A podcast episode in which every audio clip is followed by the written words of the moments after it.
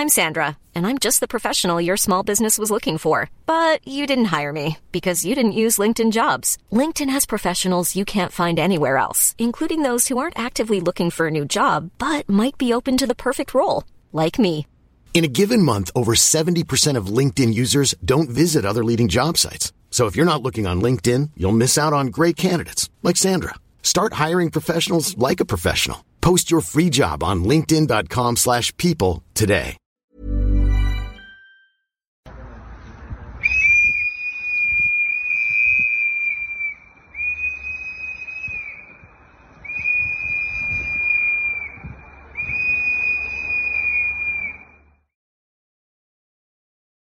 以下节目包含成人内容，请在家长指引下收听。欢迎收听文化土豆，我是易康糯米。今天是我们二零二零年第一次开展这个调戏栏目的讨论。我们今天要讨论一部非常特殊的剧，是因为我们之前所有的剧作家都是男性，今天终于有一位女性剧作家，她的名字叫 Carol Churchill，叫卡利尔·丘吉尔。我们并不清楚她和丘吉尔首相之间的关系，但她确实是一位三十年代末出生的英国人，现在是个老太太了，还健在。那她在八十年代，呃，也就是应该是八零年还是八二年，具体我不记得了，写的这一本叫《Top Girls》的呃话剧，八二年啊，是和我同岁的一一部话剧。我发现它的中文译名有顶尖女子、优异女子、天之娇女，各种。呃，顾名思义，它其实讲主角是一位求职中介公司的呃一个高管，这个中介公司就叫 Top Girls，这位高管叫 Marlene，然后围绕这个主角 Marlene 的，就是追求事业上的成功讲的一段故事吧。其实呃，主要还是回溯了他的成长经历和他啊，我完全讲不了，介绍不出来。方照，你帮我说一下。啊，他就是讲了在一个伦敦的呃猎头机构的一个呃这个叫 Mar Marlene 的女这么一个强人 Top Girl，对，和她身旁的这些 Top Girls 的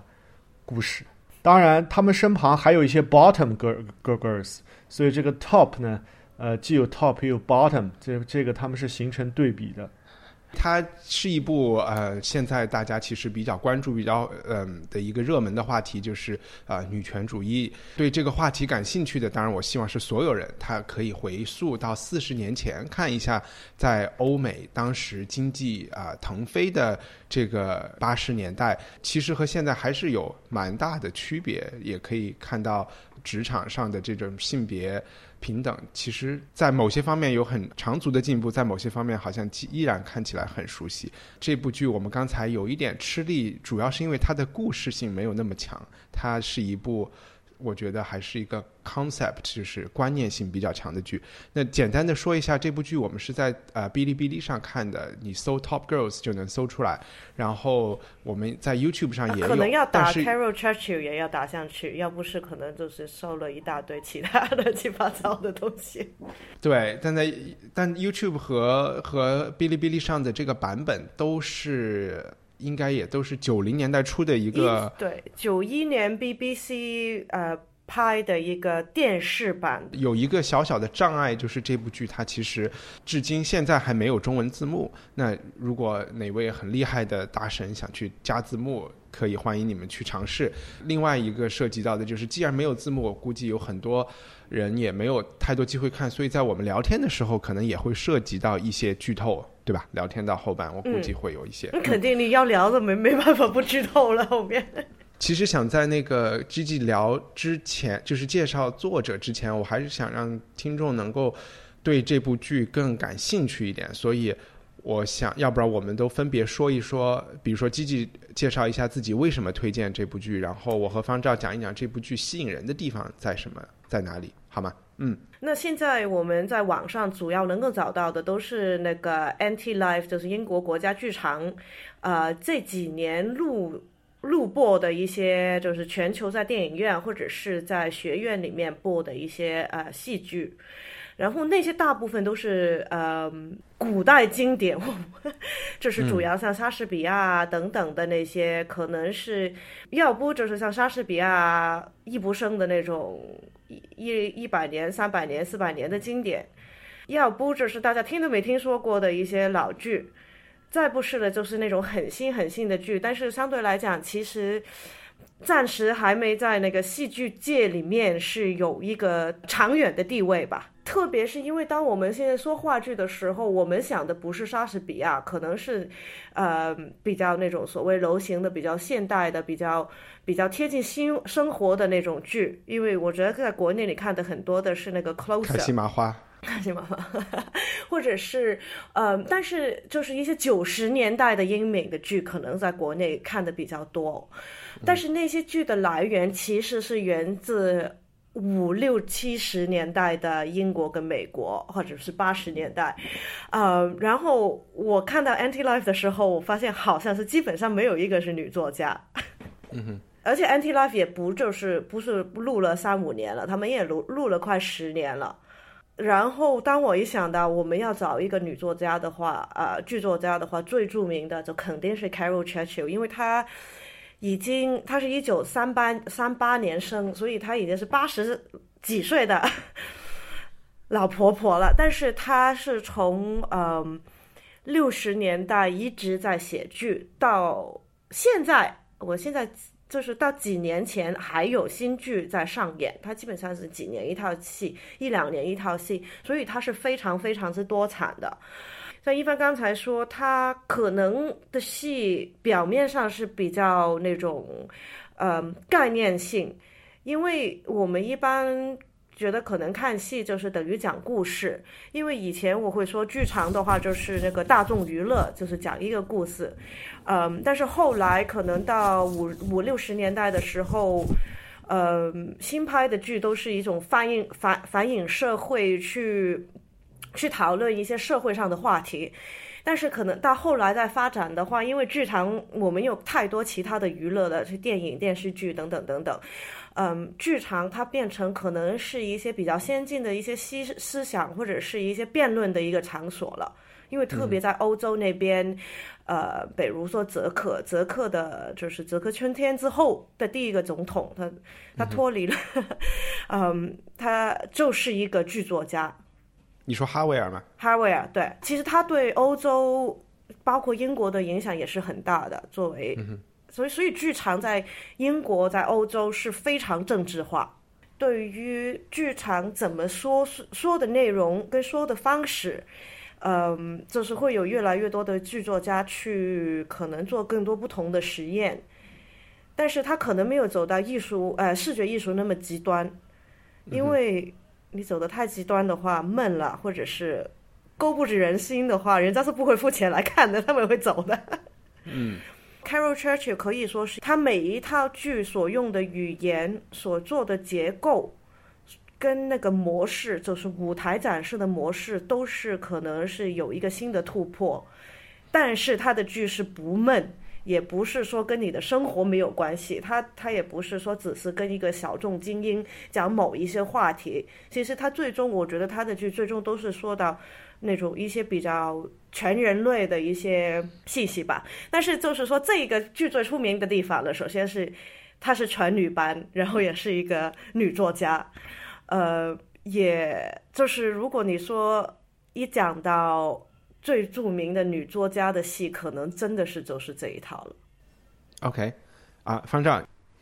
哦，我觉得从两个方面，这个剧从呃我看下来以后啊，是非常痛苦的看下来以后啊，我能找到它的 吸引我的地方。那么一方面呢，就是从这个剧也接近两个小时的长度，而且非常非常的激烈啊，不管是从人物的对话，还是从它内在的紧张而言。呃，我可以说它是至今我们在这个调戏这个栏目中看到的最这个 hardcore 的这个 drama，非常硬核的一套戏啊。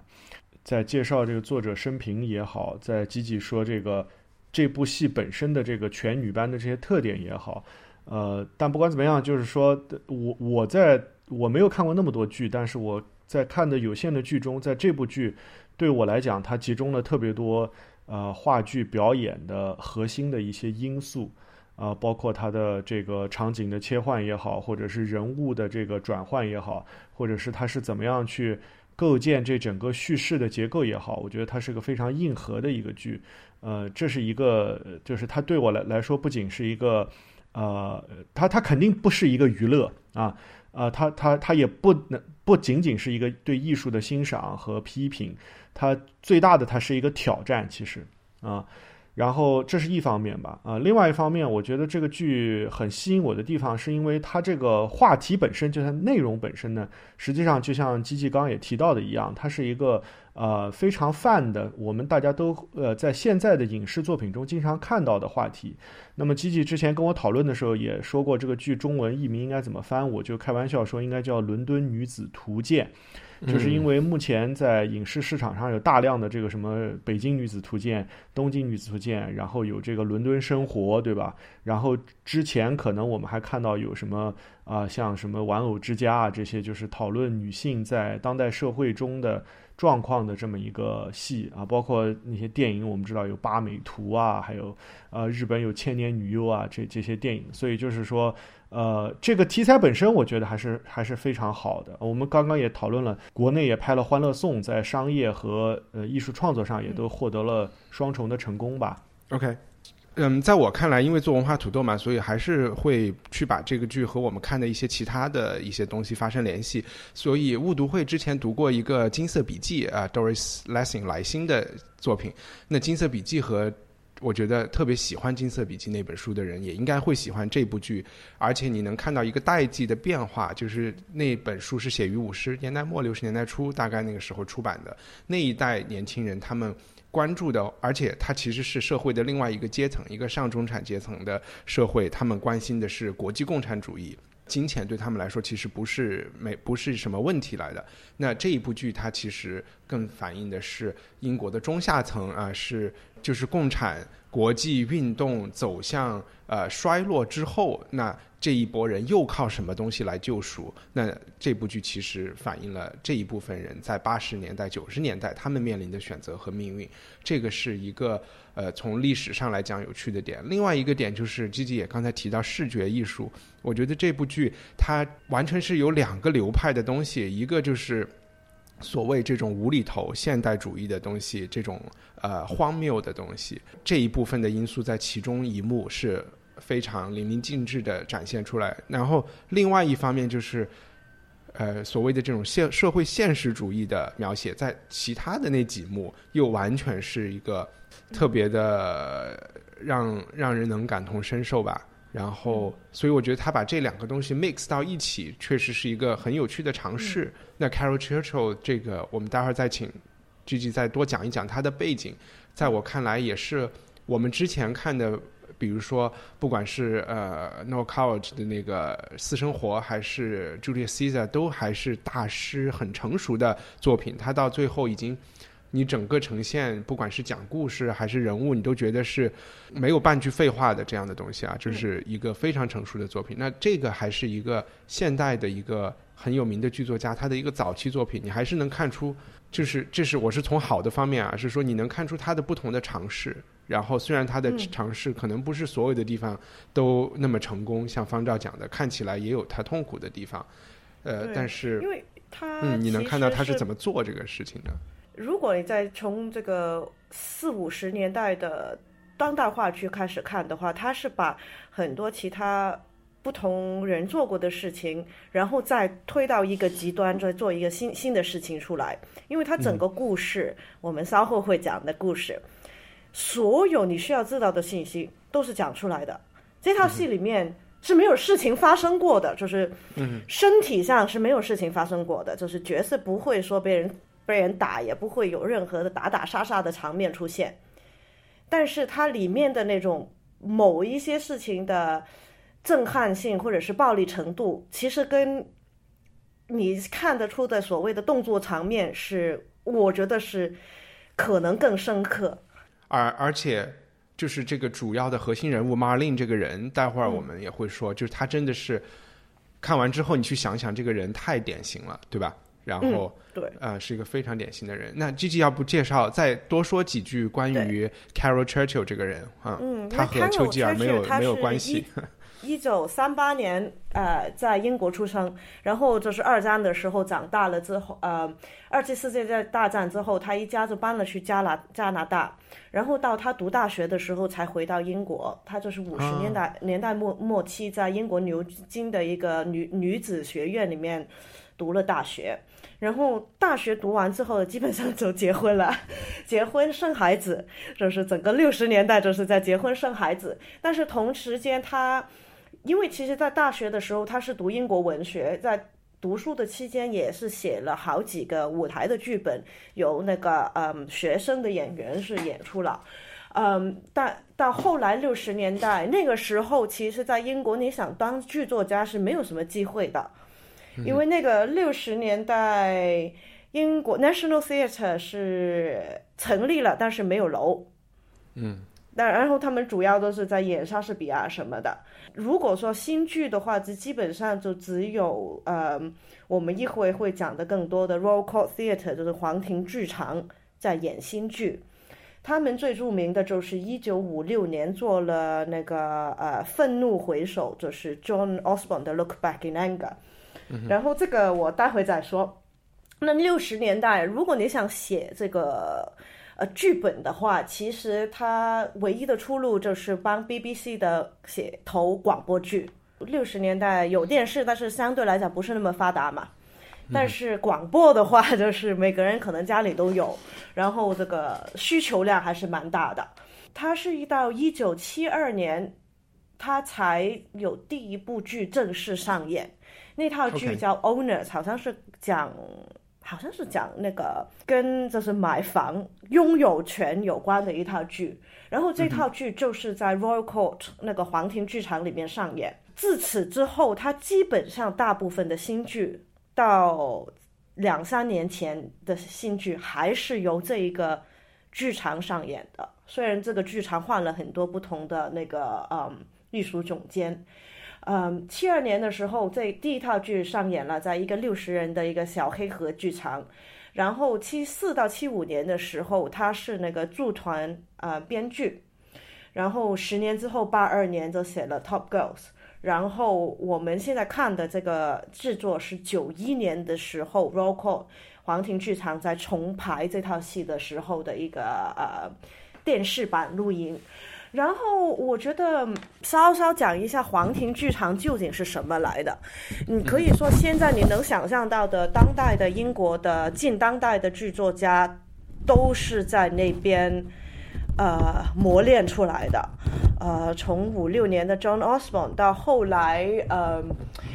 他为什么可以这样做？是因为他们有一个呃有一个呃应该是老板吧，制作人叫 George Devine。然后他创立了一个叫英国舞台，呃呃，英英英国舞台剧团吧，English Stage Company。然后他所想做的就是要做一些新的剧，因为当年嗯五十年代六十年代的时候，英国人可能一般能够看到的剧都是像莎士比亚或者是 No Coward。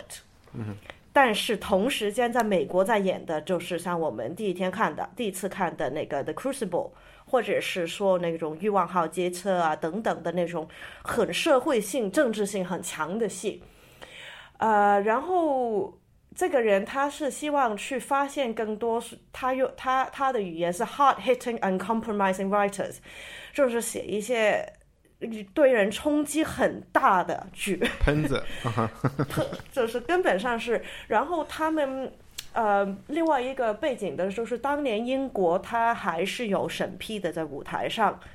就是所有剧必须要经过一个 Lord Chamberlain's Office，就是英国的一个审批的一个部门，然后才能上演。然后这个剧场有好几套戏。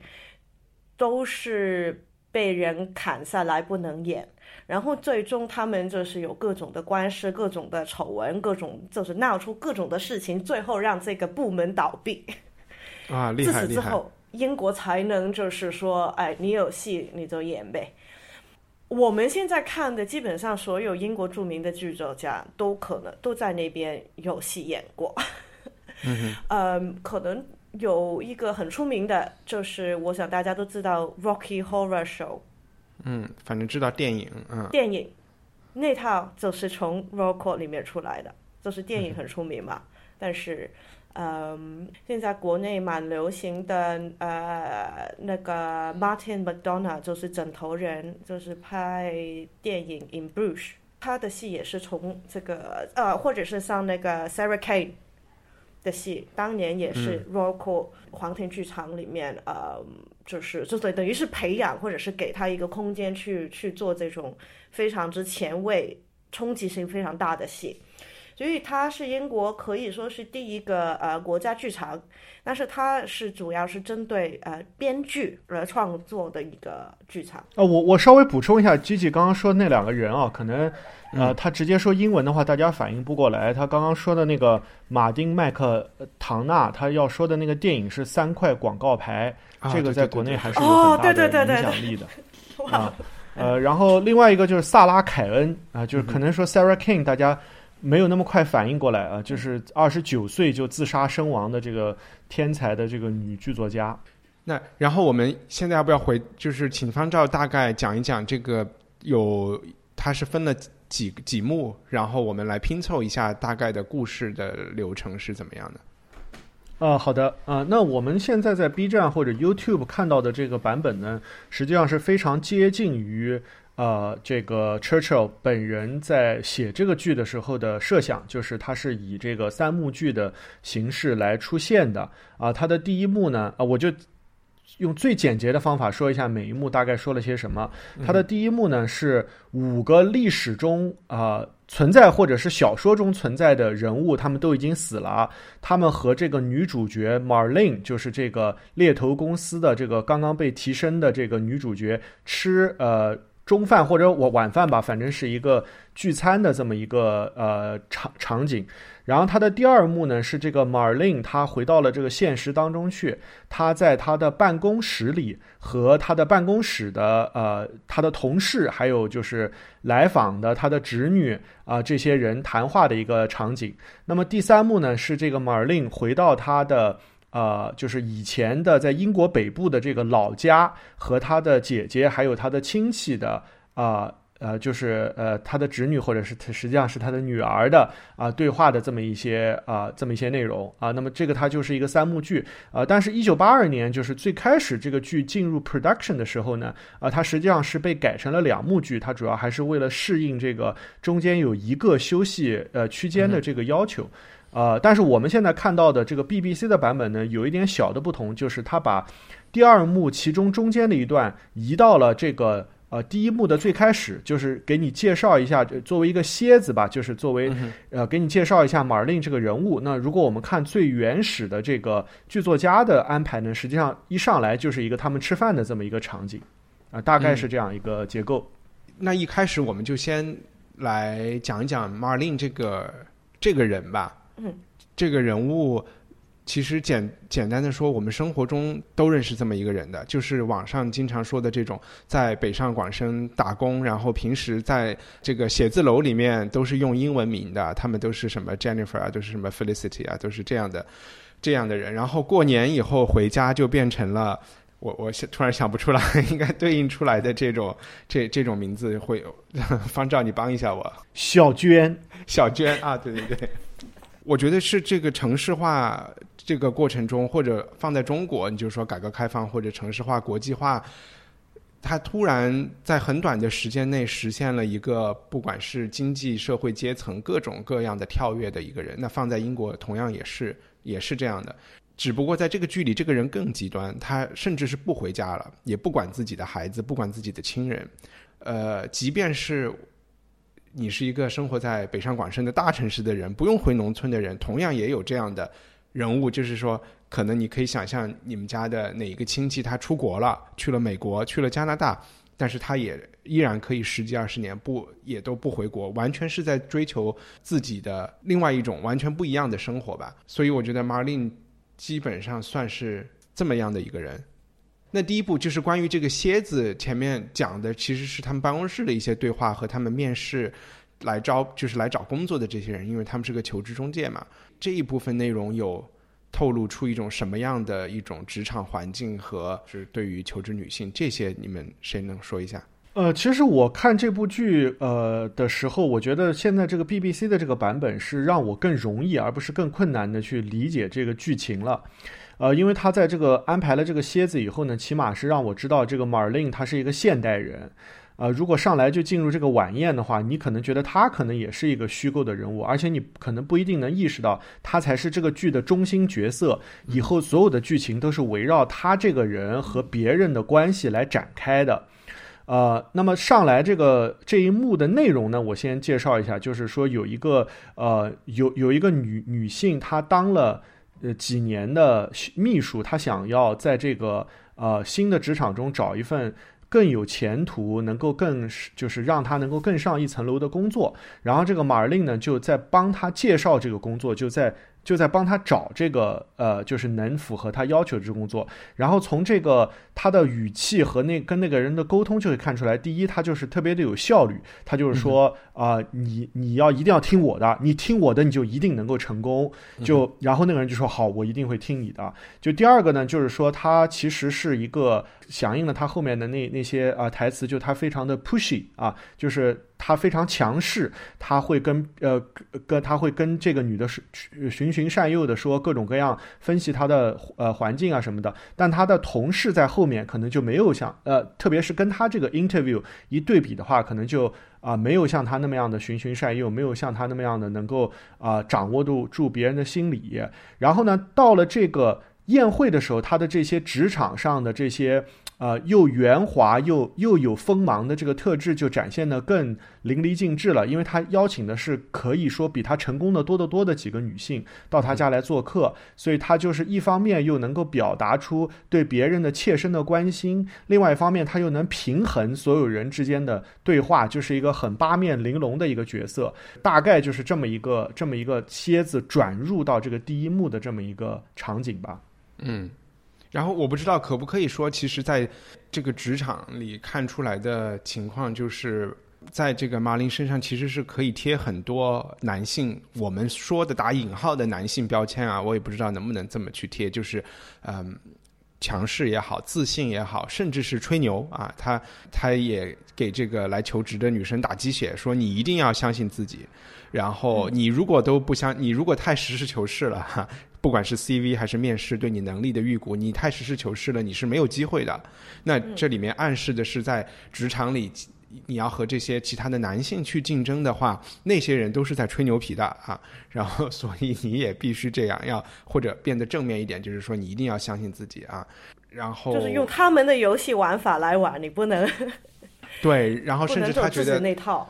对他穿了他穿的那个衣服。他不管他的那个大衣和还是他他着装也是偏向比较硬的，就是线条啊，然后这种他也觉得八九十年代的时候有一个叫那种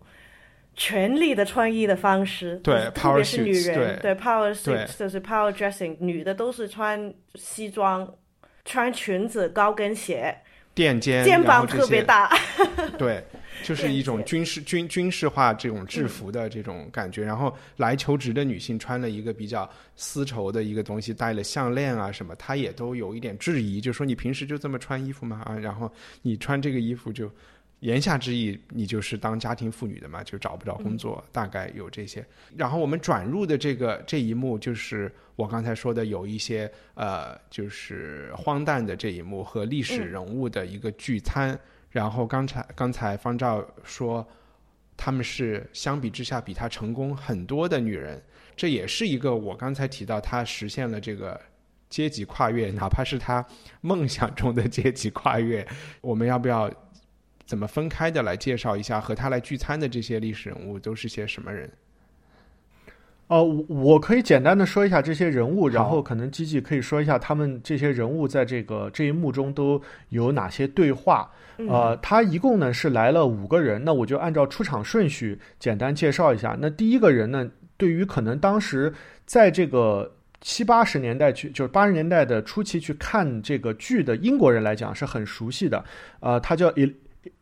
Isabella Bird，呃，在中国呢，她叫呃。伊莎贝拉·毕小普，这个毕小普是她五十多岁结婚以后，她她的呃丈夫的名字。她在中国之所以知名，是因为她在中国有广泛的这个游历，她拍了很多中国当时的啊风景照，然后这些照片后来也作为老。老照片在中国被出版过。那么在英国，她之所以知名呢，是因为她是英国第一个女旅行家。啊，当时在十九世纪，女性普遍的不认为能够独身的去旅行，被认为她们的体格又不合适啊，又会遭遇强奸啊，又会怎么怎么怎么样。但她其实就是独自一人。她是一个出生在十九世纪二十呃年代的人物。她在她的一生中，直到她七十多岁，她还在摩洛哥啊这些地方去。啊，旅行，然后他会把旅行见闻写下来，把他旅行经过的地方画下来。他也激励了很多后来的人像他一样去呃世界各地去旅游，是吧？啊，所以这个是第一个人。那第二个人呢是这个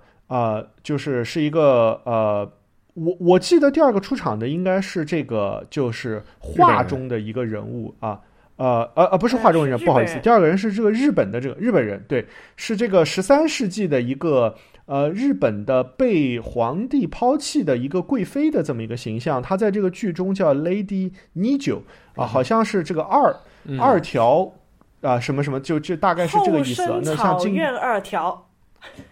对对对对对对啊，就是这么一个人物。然后他的呃角色其实也占了非常大的一个分量，就是他是作为对比这个其他人，就在我看来，在我看这个剧的时候，我觉得他的身世也好，他的遭遇也好，是对比其他人的，因为他其实是。呃，就虽然他有自己的感情经历，但他其实是非常非常要依赖这个当时的呃日本天皇的这么一个这么一个人，然后他的身世也很悲惨。他在被天皇抛弃以后呢，他就做了一个佛教的这么一个尼姑啊。尼姑，对的啊，做了一个尼姑啊，就这这个是第二个出场人。那么第三个出场的是这个画中人，就是呃当时的呃尼德兰的一个呃著名画家里面的一个呃农民女性叫 Do Grat 啊，然后她其实也是在英文中，她这个也是被作为叫啊强悍妇女啊，不是悍妇，就是非常强、非常厉害的这个妇女的这个代表人物，就是那种农。非常强壮的，在农村里面能够把家里的事情全部都打理好，而且还能够这个把田里的活儿都干了的这种一个女性代表，她实际上是在一个名画中去带领着很多其他妇女去击退了从地狱中出来的很多怪物的这么一个人。她在这个第一幕中的呃，就是念白非常非常少，主要是通过她的动作、姿态和她一些。简短小精干的一些点评来体现他的个人性格的，呃，然后下面一个出场的是一个历史上的传奇人物，是公元九世纪的一个女教皇啊，教皇。那么顾顾名思义，对吧？教皇她不能是女的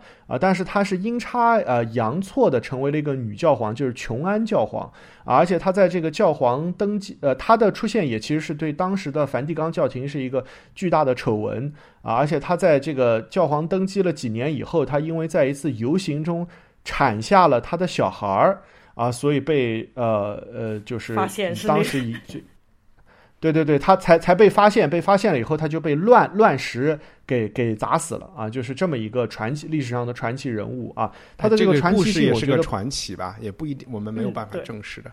啊，没有办法证实，没有办法证实。对的，他跟这个圣圣女贞德还不是特别一样，因为圣女贞德实际上有很多历史上的文本能够。呃，体现出她确实就是有那个性格，她有她是那样的一个人啊。那么，呃，这这个是这个琼安教皇啊。然后最后出场的也是这个呃第一幕可以说进行到三分之二吧啊，才出场的人是这个乔搜的这个啊故事集里面出呃出场的一个啊，相当于是就是说历经考验，最后赢取了夫婿的认可的这么一个。呃呃呃，就不论在东方或者西方，我觉得都都可以说是传统女性美德的代表啊。现在受批判的这个人叫呃 Griselda 啊，就是呃呃，对，就就就有点像那个他们这个设定，就有点像男性对女性的期望，就比如说莎士比亚的《驯悍记》里边那那种要。就就要把就要把把你们都变成那样的那个那么一个女性的期望，那么她是最后出场的，她的对白其实也非常非常多，她其实也是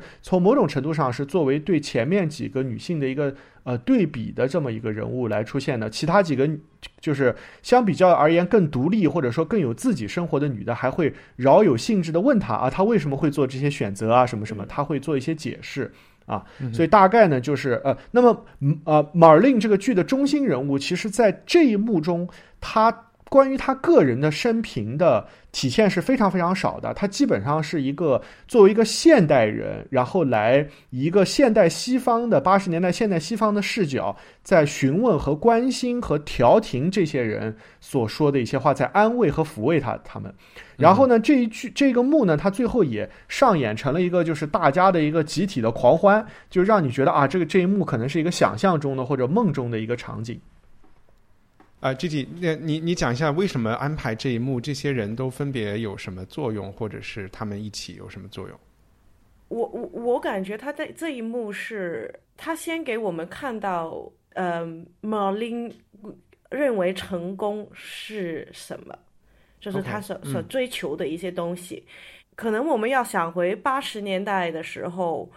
不是现在啊，我们这个是还没有是那个《Sex and the City》还没有《Friends》的年代，一个是五六个女人一起出来吃饭是一个什么意思的一件事。她是一帮女人去高级餐厅，没有任何一个男人喝酒，喝很多很多的酒，因为她马琳基本上她讲的话不是点菜就是点酒。而且他点的都是，嗯，是一瓶瓶的白酒，然后就是一杯杯的那种白兰白兰地的那种烈酒，嗯，然后吃吃的东西也是吃那是嗯生牛排，就是就是煮的比较生的，那些是很男性化的行为，不是良良家女子自己会做的事情。明白，嗯，不是吃的凯撒沙拉，是对要的是牛对，然后因为。就是我现在看的时候，我反而就是更加关注到的是，不是他们说，就是他们不断打断断大家说自己的事情，不断不断的好像说，哎呀，我讲了这个惨痛的经历，然后下一个人我再讲一个我被更惨痛的经历，就是有一点的这种比较。但是其实我我注意到的更多的这一个在里面是。一帮陌生人在一起的一种一种很尴尬的一种场面是不断的发生的，OK，而且是特别特别尴尬的是那个日本人，我是感觉到就是可能因为我自己也会也去过，就是一些不同的就是在国外的时候一些晚宴，你知道你自己是唯一一个外国人的时候，那呃这个和我的感觉不一样，我觉得那个日本人在里面他自己是本人是没有感觉到特别尴尬的。就是就是说，他有一种有一点点，就是你在一些很尴尬的场合的时候，你就会不停的说，说了很多你根本上不想说、不需要说出来的事情。他是有一点点，我我我我我现在看是有这个感觉。嗯，以前只是觉得他们说很多话。嗯，我反正我特别同意你说的，就是这个里面其实 Marlene 他自己当了这个董事总经理，还是说当了总经理吧？他那个公司的，首先是他自己其实可能没有什么朋友。他请来的这个，这是他理想中的他的庆功宴请来的人，是你刚才说是他们如何定义成功？我觉得这些历史人物就单独去维基百科，他们是很有趣的。呃，不管是刚那个第一个写游记的人来说，还是说那个妃子，他也是第一个写这种日记文学的。但是这部他们的整个这个很吵闹，然后互相说话，然后五个人同时都在说话的这个场景，你是听不清的。对于我来说，我在这一幕里睡着了两次，因为他们特别 boring、特别无聊的地方，我觉得是有一定程度上是故意的，就是因为他们是似乎有一点程度也是在模仿男性，不仅仅是点菜，而是在就是炫耀自己的这种社会资本。嗯，然后为什么我觉得那个日本人不尴尬，就是因为这个日本人是我是一个天皇的妃子，嗯一度的宠妃。所以在社交地位上来说，他其实是碾压了那些，除了那个教皇之外啊，就是碾压了所有人的。对，就是我我我是说，他们交流的方式有时候有点尴尬，就是当大家都不停在打断的时候，我感觉他是被打断的最多的一个。啊，我的感觉是因为他随时都在扔出天皇。所以，其他的女性就要讲自己来压倒他，其实也是一种碾压他。就是说，你无非是靠男人来怎么怎么样。但这里面我们还没有提到的，就是他们的谈话进行下去，逐渐我们发现了一个共性。这个共性就是，在这个时刻，马琳还没有说话，我们也还不那么了解马琳，就是其他的女人其实都因为各种各样的原因失去了自己的孩子。对，就是那个教皇只生下来一个一个不应该有的孩子，自己死了。然后刚才我们讲的这个，呃，乔叟的这个 Griselda，他自己的好几个孩子被带走。然后这个这个妃子天日本人也是这样，他是帮不同的男人生了很多不同的孩子，每个对，甚至被甚至被拿走的拿走，对，对对对，啊，这一帆你刚刚说这一点，我才意识到，啊哈，对。啊，对，但是因为，但是如果你到现实里面，作为一个女人，因为你的这个生理功能就是能生孩子，嗯哼。你生还是不生，这个都是一个代价。对于你做所有的事情，因为男的他不需要这个十十月怀胎这样，当当然，我不我我觉得他们这个剧不是为了讨论他不是要生孩子还是要这个是是一个对，这个是一个没有办法避免的一个生理现实。嗯，对对对，嗯嗯。然后除此之外，这这一幕你们有没有觉得也有没有觉得特别长啊？第一次在剧场里面看的是读剧本，我是觉得非常之长。我记得整套戏，我只记得这一幕，就是我开始看的时候，以为 Top Girls 就是这一这一顿晚餐，就没了。对我也是，我也是，所以我看的时候还在微信里面说他们要这样聊三个钟头吗？然后我要疯了。那然后我们就把，其实在我看来这一幕是可以删掉的啊，就是在我我觉得它就是一个形式上的一个创新和实验，然后有一种丰富性，但是把这一幕拿掉也是成立的，就是整个剧其实只讲当代的这件事情也是成立的。然后那后面的这呃一幕半或者是怎么样，其实讲的就是马令这个人的。在他光鲜的之外，他的老家的这些这些故事，我们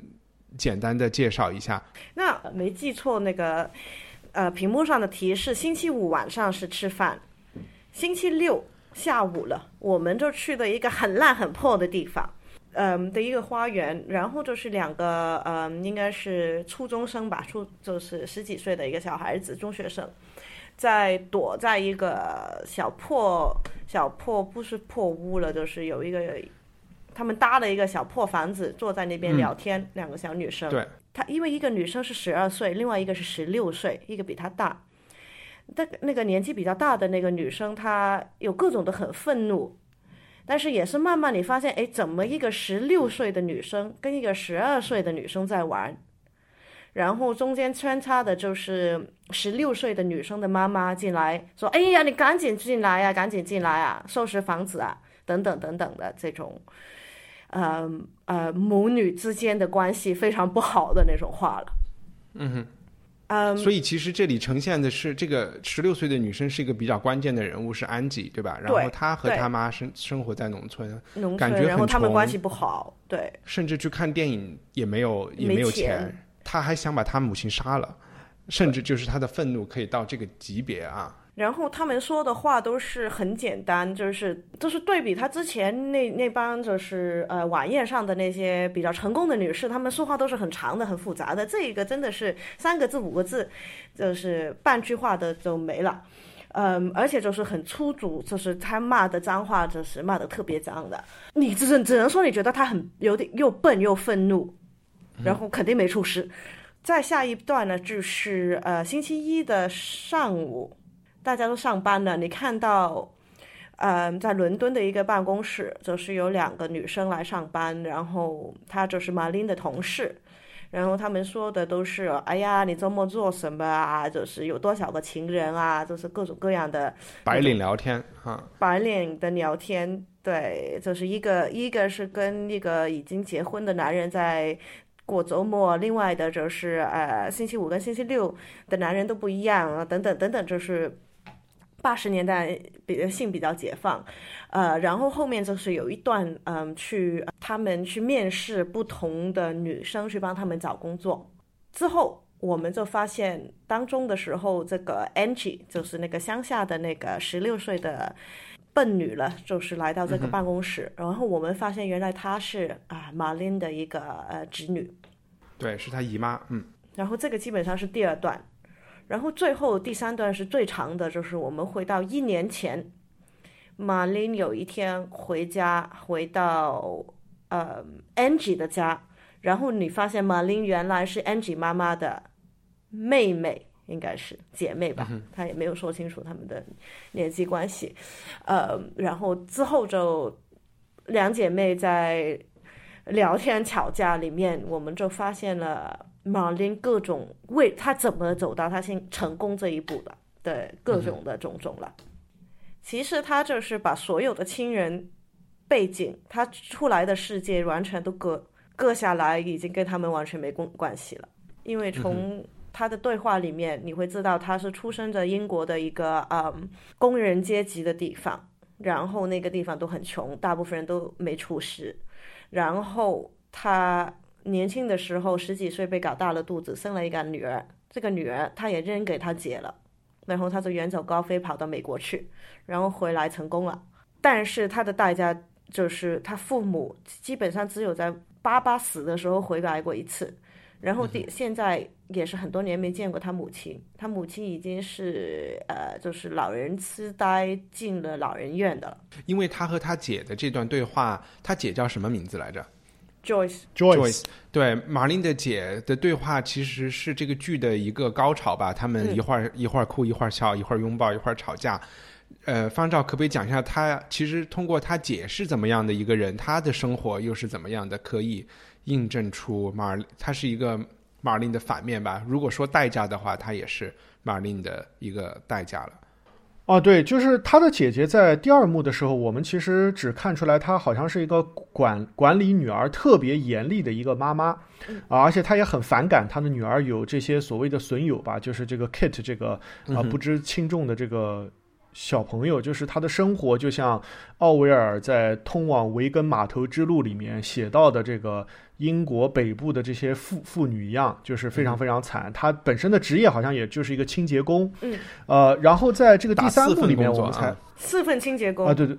呃，四对四份工作对。然后他在第三幕中，我们才真正看到这个 Joyce 实际上是被迫啊，或者说是为了呃。呃，Marlene 才呃到了今天这样一个地步，就是说，呃，这个就让你想起很多你能够看到的啊，这些就是呃家里有三个女儿或者四个女儿，然后他们每个人命运的不同，对吧？就是从啊，比比如说最简单最简单，你就能想到像啊这个饮食男女里面啊就会有这种啊这种就是在在在高中呃。初中还是高中，反正一路教书的大姐，然后有一个二姐是要自己成功的在航空公司里当呃高级职员，然后有个小妹是向往浪漫爱呃浪浪漫爱情的，然后比如说像《海街日日记》里面的那几个姐妹，她们也都是有不同的这种啊。这种选选择啊，然后还有像这个，就是更土一点，我们可以说什么呃，TVB 的这个香港的珠光宝气里面，对吧？这个康雅彤她的选择和她她她也是二姐，让大姐也不一样。然后当然他们就更职场，就是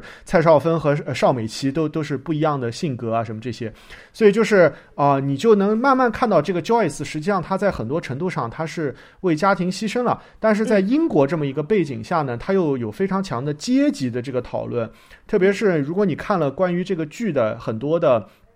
啊评论以后，你就能够意识到，这实际上是一个撒切尔当时在鼓吹说，我们这个八十年代是一个全面进步的时代，就是所有人的生活都比以往要更好了的这么一个时代。那么实际上，这个 Joyce 他是啊呃为了这个家，然后他的生活并没有变得更好，而且是他的他可能能够有的很多机会都被剥夺了。然后呢，他还。啊，觉得我就是一个 working class，那又怎么样呢？我就是仇恨你们这些啊，他他的很多对白都是很明显的带着怨气的在说，我就是仇恨你们这些有有钱的人。然后这个马尔林也被他激怒了，说那我就是看不起，我就是恨你们这些穷人啊，就是大概是他们俩的冲突就越来越显著啊，甚至他们就就会说啊，我跟你从来不是朋友，我们俩从来都不是朋呃，都不仅不是好姐妹，甚至就朋友都做不成。嗯哼。那你们会在这两个女性的这个态度中偏向于哪哪一方呢？其实很明显，大家是同情那个 Joyce 的，或者说应该是从编剧的角度，我觉得他是同情 Joyce。对于我们现在来看的话，我们可能看不出很多所谓那种萨次尔夫人上来之后的那种，就是我们不是那么熟悉英国八十年代的的的的的政治啊什么的。你然后其实呃，一般你把它想象成改革开放就好了，是可以照搬的嘛？基本在这部剧的剧情里的讲的事情。对，但是你我们不知道这是英国人对。应该是说文艺界会看这套戏的人对萨斯尔的仇恨吧，应该说是。嗯啊，明白是。呃，所以所以这是因为观从观众到到编剧，其实肯定都是恨死这个萨斯尔夫人的的时候，你知道他的同情情绝对是呃，在 Joyce 留在家里就是被被遗忘的这一帮人。嗯，因为这个。可以说是国国家的发展，就是或者是人他们个人的那个财富的之类，就是在这一帮人的身上去去牺牲了这一帮人才拿到就是他们的成功。特别我觉得他的代表就是用他的女儿来说，因为他女儿不是特别聪明，他不会像马林会搞这种可以有这个条件去。就是不是说特别聪明，他不是那种。我都觉得他是个智障，他是智障嘛？我都觉得他是个智障。他写是没有写的，他是智障或者是自闭啊，或者是等等，或者是有一点。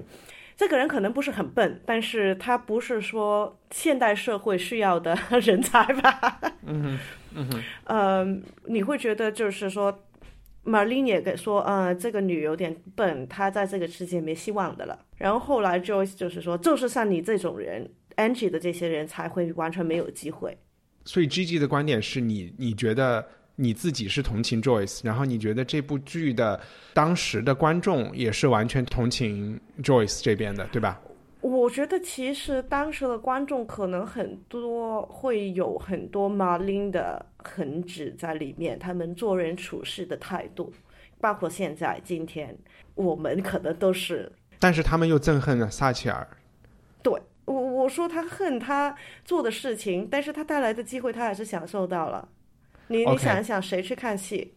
那这个是一个更复杂的层次的这个事情，其实不是这个剧本身要讨论的问题。对，但是其实你说现在 Marlene 跟 Joyce 的这个讨论在英国还在进行啊，其实就是脱欧的问题啊。嗯，怎么讲？脱欧的，也就是这两类人，一个要留，一个要脱欧，一个要不脱。Joyce 以后发展下来，这下来这肯定是要脱欧的。然后 Marlene 的话，就是要留欧，要留在欧盟的。可能说，它其实反映了就是英国的社会的一个分化。这个分化其实也不就是萨瑟带过来的，它是一直都存在的。嗯，明白。只不过八十年代是有只猫在叫吗？是我的猫在叫。OK，那我们换到方照说一阵。嗯，呃，对，就是一帆，你这个问题实际上对我来讲很有挑战性，因为我每次看完这个女性主义的作品啊，那这这部这部话剧显然是一个女性主义代表的作品了，我都有这个女性主义的创伤后创伤后遗症。啊，我现在已经非常严重的受这个病的困扰了啊！这就呃打一个比方，就是这个天主教的小孩每每在呃就是呃家庭中都会被父母告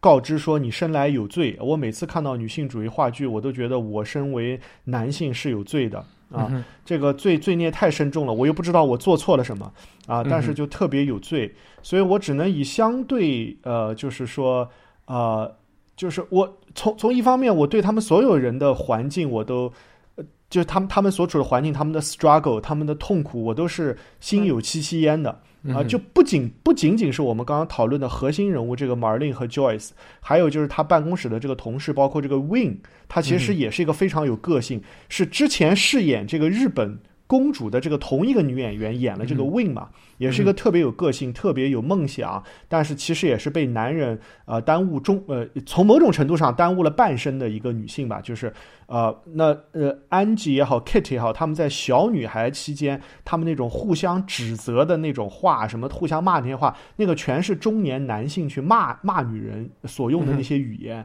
所以我从从头到尾看下来，我都是身负这个罪孽感啊，呃。对对对，但是我没有，就是我很难去同情他们，我也写不出这样的角色出来，因为我就知道，就是从一开始我就知道这是这是一个女性写女性的一个一个视角，就是我没有办法去就真正的就是去同情他们，我就我我也觉得我没资格去同情他们，因为从很多程度上来讲，我我属于这个加害者团体的一员。就是看你是觉得这是一个性别的 struggle，还是就哪怕我们想一想，Joyce 的老公啊，也稍微有提到，他是可能是因为不想要这个自己的这个侄女这个拖油瓶，或者其他原因，他们是离婚了还是分居了？嗯，这个老公是一个外面也有年轻的女朋友。对，这老公是一个也没有什么文化，然后可能做体力活的一个在在乡下工作的一个人。那他其实，在刚才 Gigi 讲的这个。阶级的层面是一样的，他也是被这个呃向前冲的这个撒切尔主义，或者是这个八十年代的这个经济发展被遗忘、被抛弃的这么这么一个人，所以他在这一方面是可以和 Joyce 站在站一站在同一条线上的。这还就是是一个伦敦和农村的一个一个城乡差距的东西，但是就是说女性在这个。这一个差距下面，又 Joyce 身上还有一个，就是性别的带来的这个，再拖一把后腿了，对不对？对，女性就被拖了两道后腿。所以在讨论这类问题的时候，呃，我觉得就还是挺有必要的，把哪一部分带来的问题是。是父权社会带来的问题，哪一部分的问题是赤裸裸的资本主义带来的问题？就是应该是区别对待，要不然经常就会把这个问题给搅混为一谈，然后就就就聊不清楚了嘛啊！如果他是作者是一个女，我们说这是一个女权主义的一个剧本或者是一个什么，但是似乎他讨论的他没有那么鲜明的解决方案，对吧？因为我们现在看的这个这个录影是。除了是 BBC 微电视拍的之外，它前面有十五分钟跟后面一个小时的访谈，因为这个是 BBC 跟英国的公开大学 做的一个像教育视频，它就是前面后面说了很多，就是一些主题啊、主旨啊，然后后面采访了演员啊，采访了学者去怎么去看这条戏，也包括采采访了嗯编剧个人，那你会看到。演员、导演跟那个呃学者会加了很多各种的解读上去，但是作者来说，他其实没有什么特别很强烈的，他想说的是女权主义或者是某一些点。我觉得他很多是，他看到一些他自己觉得。不公平的事情，或者是想说的点，而不是说我现在要为谁谁谁举旗去为他们伸张正义。嗯，因为 Car 呃 Churchill 他自己也说过一句话，就是说我最理想的一个社会是一个呃去中央化、非集权、呃共产，然后没有性别歧视或者性别区别。的一个地方，但是谁都可以说这样的话，对不是，但是他后面的那句，因为前面的那句是学者们喜欢听到的，但是其实后面那句才真正说了他想他的理想，就是一个社会，在一个这个社会里面的人能够跟他们自己的感情跟感觉是是是是直接联系到，他们没有脱离他自己的感情，同时是有办法去控制他们的生活。嗯哼。对，那这句话其实就是他这套戏里面想讲的。当然，这套戏里面里面没有人的感情是有。因为如果让我来，就是这里就是公开讨论了，大家抢话筒就好了。就是让我来重新推演 Marlene 的生活和 Joyce 的生活在什么地方，他们犯了重大的错误。当然可以说他们出生于这个贫穷阶层 是一个错误。那那个没得选。啊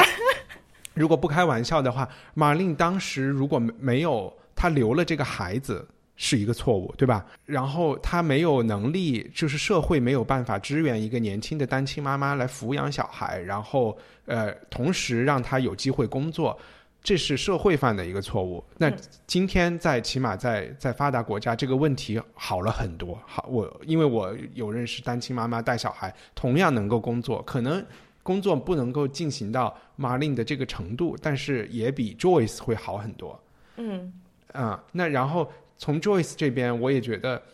马林有讲，就是撒切尔夫人都跟你们说，每个人要对自己的生活要负责任。那他当时是不是应该选择来带这个小孩儿？就是他其实成全了他的妹妹嘛。我觉得在这个事情上，他也最后只能无怨无悔了。就是当然，Joyce 在一定程度上是一个无怨无悔的一个人。嗯就是我觉得他也要去想，既然他选择了要领养这个小孩，那他就是你的，这就是你生活新篇章的一部分了。那就那这么说起来，其实可能还是让人觉得马琳是一个很自私的人吧？啊，嗯就对，我我我就会觉得他没有去讨论这个，嗯，社会或者政府应该帮助，就是单亲妈妈或者是职业女性能够做到的事情。但是在现实生活中，大家是有讨论的。在这部剧里面，它确实呈现出了在那个年代大家的那种无奈。就是一家人的牺牲去成全你一个人的成功。我还是想方照说了一个什么事儿？我觉得就方照你说一个，就是你觉得处处都是负罪负罪感，哎，就是说你不知道，就是看女权的这些东西，在这样的社会，男就是给男性提的要求也很也很大嘛。这部剧里也间接的讲，那个被没有被提拔的男性，他的他的人生就要崩溃了，就要这人整个那种。呃，为抚养家庭的那个人设就要崩塌了，然后他自己精神也会出现各种状况。就是这个也是从一个反面看出，作为那个同事，他的老婆、他的家里人、他的社会给他提供的有一个女老板这件事情，就可以让他精神崩溃。那就说明且他是心脏病发了，后来的还。对问问题也很大嘛，嗯。哦不不不不，这这不一样的，就是说他那是个个人问题，我说的是个文化问题。如果你在职场上碰到这样的人，他因为没有被提拔，他就心脏病发了，我们叫叫我们会叫他说 "Don't be a pussy"，然后这个词就是讽刺，就是歧视女性的词。对，但不管但无论如何，他诱发他心脏病的整个社会成因，还是因为他自就是对于男性角色也是相当单一的在界定了。所以说，男性也就是我觉得这一。句话其实就是有一点，这个是这一这一段这个人其实更多就是真的是那个年代，可能就是女性当经理的非常少，因为每个嗯人来见、见呃面试的女生基本上都是来去做那对，这种这没问题，没问题。秘嗯书或者是做那个呃中低层的经理人，但是这嗯个他说是 managing director，、他有说是做总裁。我我听到后面他那一句就是更惨的，就是说那个他的老婆来说的时候，你你知道，因为他拿不到这个升职，现在我在家里 都被被怨恨呢，都是你这些女人什么什么。这个，但是这个态度的话，应该还是存在的。不，他们说的事情都完全存在。我只是想说，就是在这个社会里面，男性也是也是牺牲品来着，就是他他也是就是妇女和就是男女的角色都被相当单一的界定嘛。然后你的你的可能性和你的要求全都是就是因为一个很偶然的性别来决定的嘛，嗯所以就你很多东西都不对对对。呃，我我是无法接受这种相呃相相相对主义判断的。我只是想，我只是想在一定程度上安慰你，你你自就无法安慰到我，无法安慰我。但我我能提一个我对这个剧的一个批评嘛，或者是，其实在我看来，这个剧就像说对女权的这些讨论，它呈现就是呈现困境，呈现的特别好，然后很多问题他也都意识到了，但是。我觉得这部剧在和比如说呃《私生活》那部剧做一个对比来说，我能感觉到这部剧的政治倾向啊，就是说它的反对撒切尔主义、反对个人主义，然后他的就是他的这个社会主义这个倾向里面有一个很大的缺失，我我我自己的感觉是他没有全篇没有爱这件事情，就是这些现代的城市女性，她们的生活中只有性，然后她们自己甚至都不提爱这个东西啊，然后在对对于她的女儿啊，或者是侄女，或者是女儿也没有爱，然后成功的人和失败的人，一个是瞧不起爱，一个是没有没就是爱不起就是，太穷了，没没法爱。然后我会觉得这个也是好多社就是社会主义的这些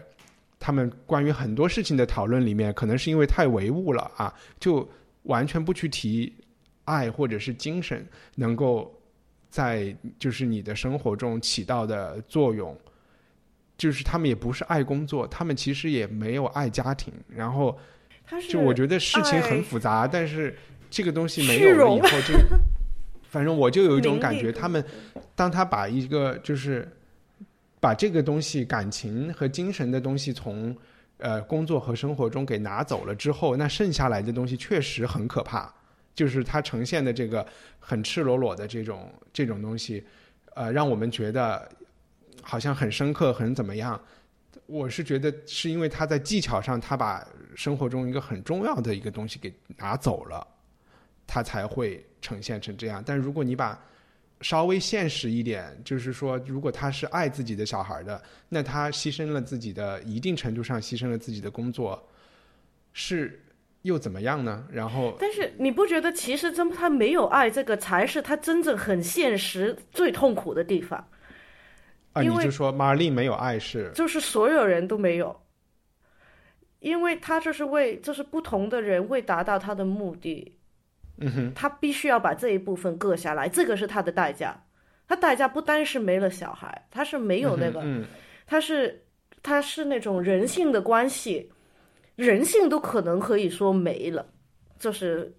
如果从这个比较宗教结社的角度，就是都是讲热爱啊，什么仁义礼智信，那些其实都是源自一个对人性、对人恻隐之心嘛。但是他这个全都没了。编剧起码在他写这个东西的时候是没有考虑这一点的，他觉得自己写的是一个很现实的东西，但是我觉得现实里是有有有精神层面的东西的，或者是说真的就是在八十年代的时候，大家往前看，一心赚钱的时候，确实是抛弃了你说的仁义礼智信的这些东西了。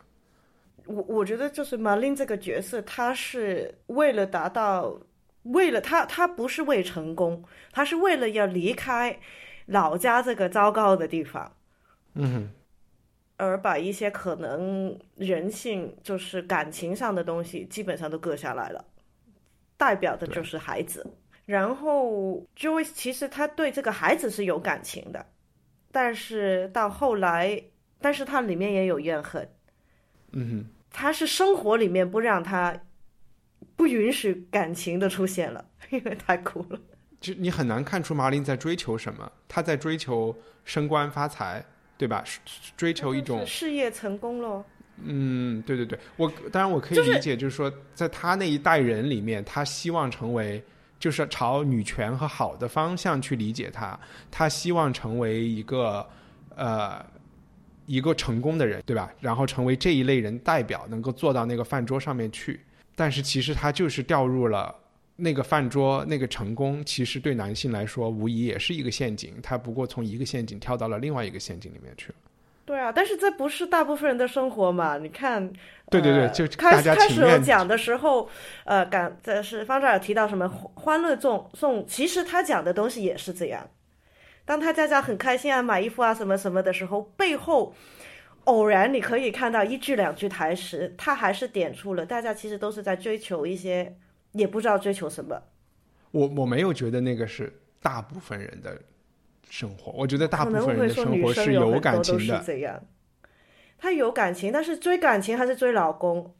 就是就是老公的话，其实也就是一个生活，就是像打游戏机，下一关 打开更好的世界。啊，我只有一句总结发言，就是如果你看 Top Girls 会中毒的话，你需要看《千年女优解解毒》，因为《千年女优》里只有一个主题，就是爱。嗯哼，嗯，真的是爱吗？还是只是 你你看过千千千年女优吗？都没有啊。千年女优是千年女优，远不仅仅是最伟大的动画电影，它是最伟大的电影。你们俩应该赶紧看一下《千年女优》。好好好，我我这录完就去看。我我不是说呃是要在事业和爱之间做任何选择，我是说这部剧在很多方面做到了它的复杂性。但是我觉得他过度的排除了精神和感情的因素，就是甚至比如说照顾爸妈这件事情，Joyce 对吧？他在照顾父母，其实 Joyce 的心里是有责任和爱的，嗯，就是说我会觉得，包括他的个人牺牲，他去照顾这个小孩儿，在某种程度上，他是他的生活是一个更平衡的生活，就是嗯，所以我在这个程度上，我就不觉得 Joyce 是一个那么在这个剧里是那么一个不成功，或者是那么一个呃苦兮兮这么一个失败的人。他是一个平凡的人，被生活可能压得蛮惨，但是他从这现代的角度来讲，到现你看你他也是一个蛮一事无成吧，你不你不要说他失败了，他是什么都没有，他没有对为，但是我就会把他写的，就是说把他的呃，把他生活中更美好的一面多写一些，然后把 Marlene 生活中更孤独的一面、更加失落，他其实这个人到最后是会很虚无的这一面再多写一些，我我就会觉得会那就第四个小时了。还还还有什么要要说的吗？有一个是，我看这套戏，你看那个演员表，那些女女演员，其实很多人都八十年代离现在啊、其实也有四十年了哈，也不是很短的时间，但是也不是很长的时间。就是这些二十几岁、三十来岁的演员，当时是二十来、三十来岁的演员，到现在基本上有一半已经没戏 唱了。就是我看到这个，我还是觉得蛮，就是它里面讲的事情，这个，呃，女人要干活不容易，因为你看到、OK，这两个女主角跟 Angie 这三个女主角，她她们现在还是演很多戏的，其他人可能有演，但是就是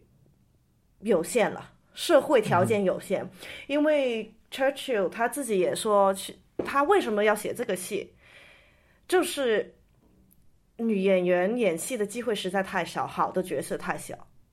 好呀，那我们今天聊的剧是 Carol Churchill 的 Top Girls，然后谢谢大家，拜拜。嗯，拜拜。谢谢谢谢。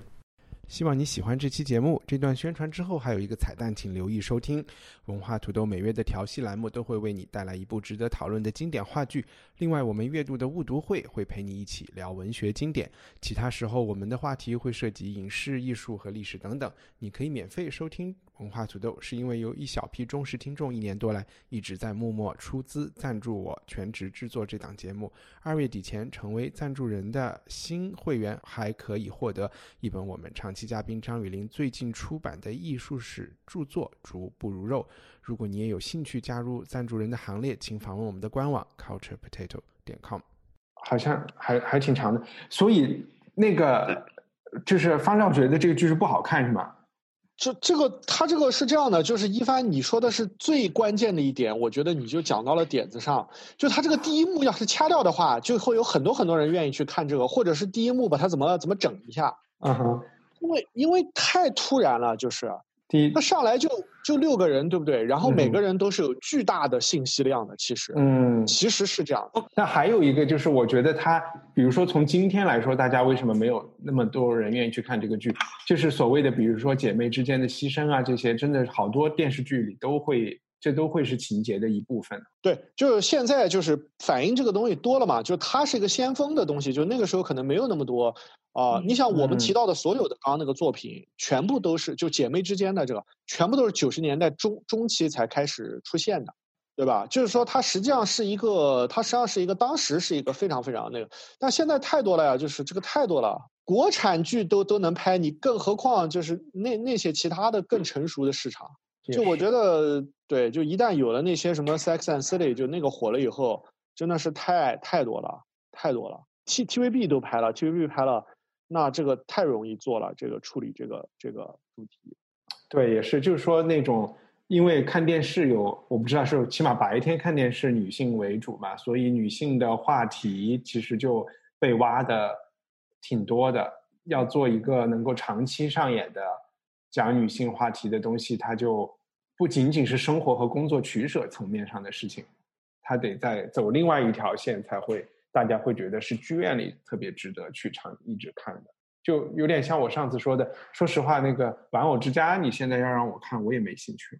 啊，我还是愿意去看的。啊，这个核心原因是因为他妈的国内这个剧场也没什么很好的剧。你说拍《玩偶之家》，我还是非常愿意去看的啊。但就就仁义自己仁义自己都承认说，他们除了社会主义戏剧搞了那么几部，其他都不行，是都不行。对，因为其实就就是，所以我觉得很多编剧应该要看这种 Carol Churchill 的戏，因为他实在他出众的地方，他写那种概念性的搞。搞模模就是结构上，他可以把你全都破掉，但是同时他写的对白，任何想发梦想做编剧或者写小说的人，我都会说，请你好好去看他最后第三幕这两个两姐妹去怎么去沟通啊，怎么去吵架，精彩，对对对，这个是这这个真的是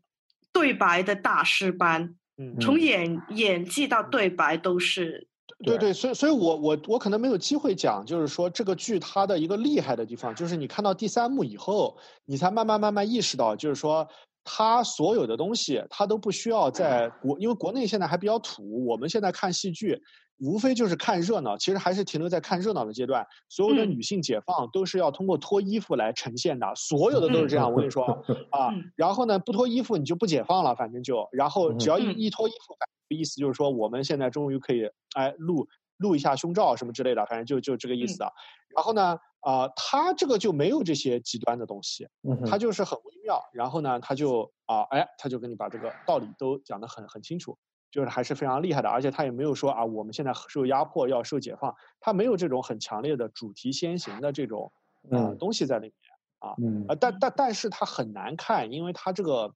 嗯，首先音画不同步就是非常大的一个问题啊，是吗？我觉得还行啊，对啊，有一点点滞后了，可能半秒左右有一些位置，对对对，从第二然后哔哩哔哩的那个应该提醒一下，还有水印在中间。对，YouTube 也有水印，是一个源来的，但是我看 YouTube 没有感觉到音画不同步。OK，那哔哩哔哩从第二幕开始就严重的音画不同步，然后我啊，那可能是你的连线，我是不是很严重，但是有一点点。OK OK OK 啊，因为我家网非常差，就是我们刚刚讲的所有的，就我们刚刚在聊天这个里面，我只能听得到你们百分之七十的内容，我我丢包特别特别厉害，而且你们俩的头像是永远不会动的。哦，哎，我我录的效果特别好，我到时候把这个录屏的东西发给你，你可以重温 一下。我的很多表情是因为你们就是突然动了一下，就是说就是说五分钟前你们动了一下，就是我觉得哎一下，我是这样才有个表情，不是针对你们的话的，所以你你就是对你是没法误读了，对对对，我就说哎你怎么啊。Hey, it's Paige DeSorbo from Giggly Squad. High quality fashion without the price tag. Say hello to Quince. I'm snagging high-end essentials like cozy cashmere sweaters, sleek leather jackets, fine jewelry, and so much more. With Quince being 50 to 80% less than similar brands. and they partner with factories that prioritize safe, ethical, and responsible manufacturing. I love that. Luxury quality within reach. Go to quince.com slash style to get free shipping and 365 day returns on your next order. Quince.com slash style.